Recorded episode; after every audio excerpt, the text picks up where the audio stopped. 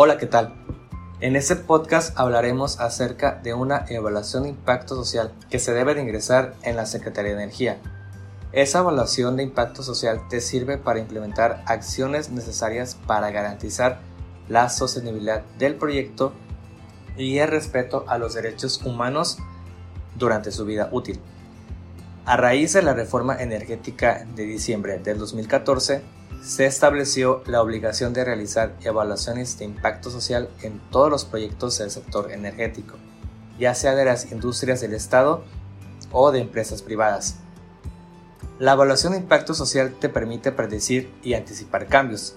para generar estrategias que permitan responder de manera proactiva a las consecuencias de su desarrollo e implementación.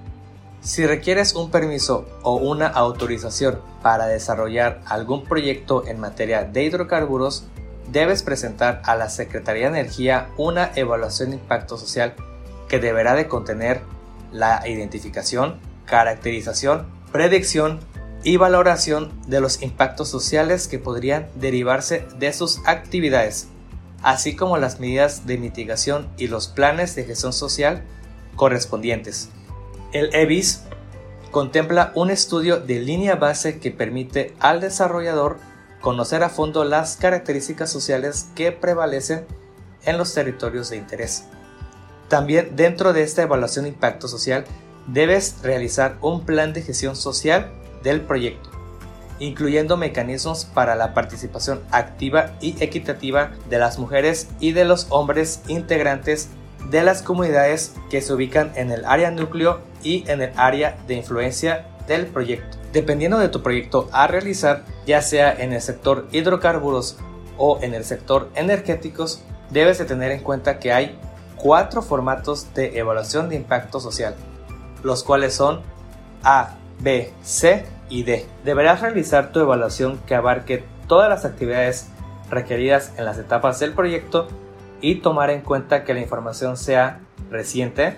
fidedigna y comprobable, utilizando datos provenientes de información estadística oficial desagregada por sexo, información bibliográfica y hemerográfica especializada, información producto de mediciones y observaciones en campo, información del estudio de impacto social a que se refieren los artículos 119 de la Ley de Hidrocarburos y el artículo 78 de su reglamento. Información proveniente de las mujeres y hombres integrantes de las comunidades ubicadas en el área núcleo y en el área de influencia directa del proyecto. Información obtenida a través de entrevistas, grupos focales, encuestas y talleres, en los que se asegure la participación igualitaria de hombres y mujeres, e información de otras fuentes oficiales. Dicha evaluación deberá contener un apartado donde se describa el sistema, estrategia o programa que incluirá el conjunto de medidas de ampliación de impactos positivos y de medidas de prevención y mitigación de impactos negativos derivados del proyecto así como las acciones y recursos humanos y financieros que implementará el proyecto en materia de comunicación, participación, atención de quejas, inversión social y otras acciones que permitan garantizar la sostenibilidad del proyecto y el respeto a los derechos humanos. En el caso de las actividades o proyectos que utilicen los formatos de evaluación A y B,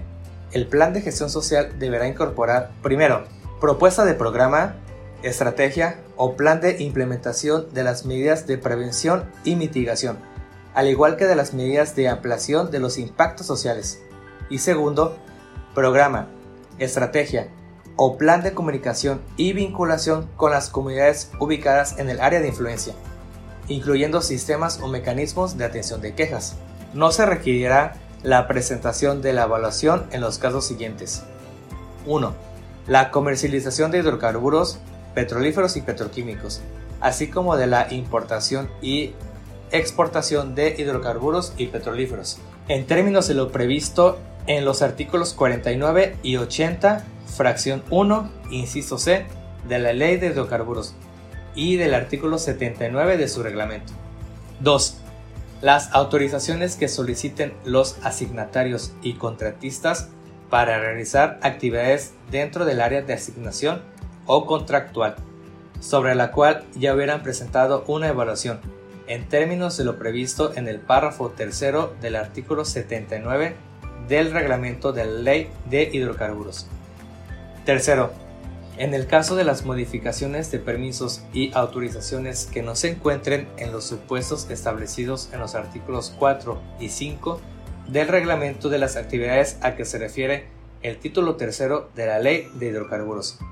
Y cuarto, plantas de generación que no requieran permiso en los términos de lo establecido en el artículo 17 de la Ley de la Industria Eléctrica. La resolución sobre la evaluación tendrá validez durante la vigencia del proyecto siempre y cuando este último no sufra modificaciones sustanciales que impliquen 1. Cambio en el área de influencia que impliquen la identificación de nuevas localidades y 2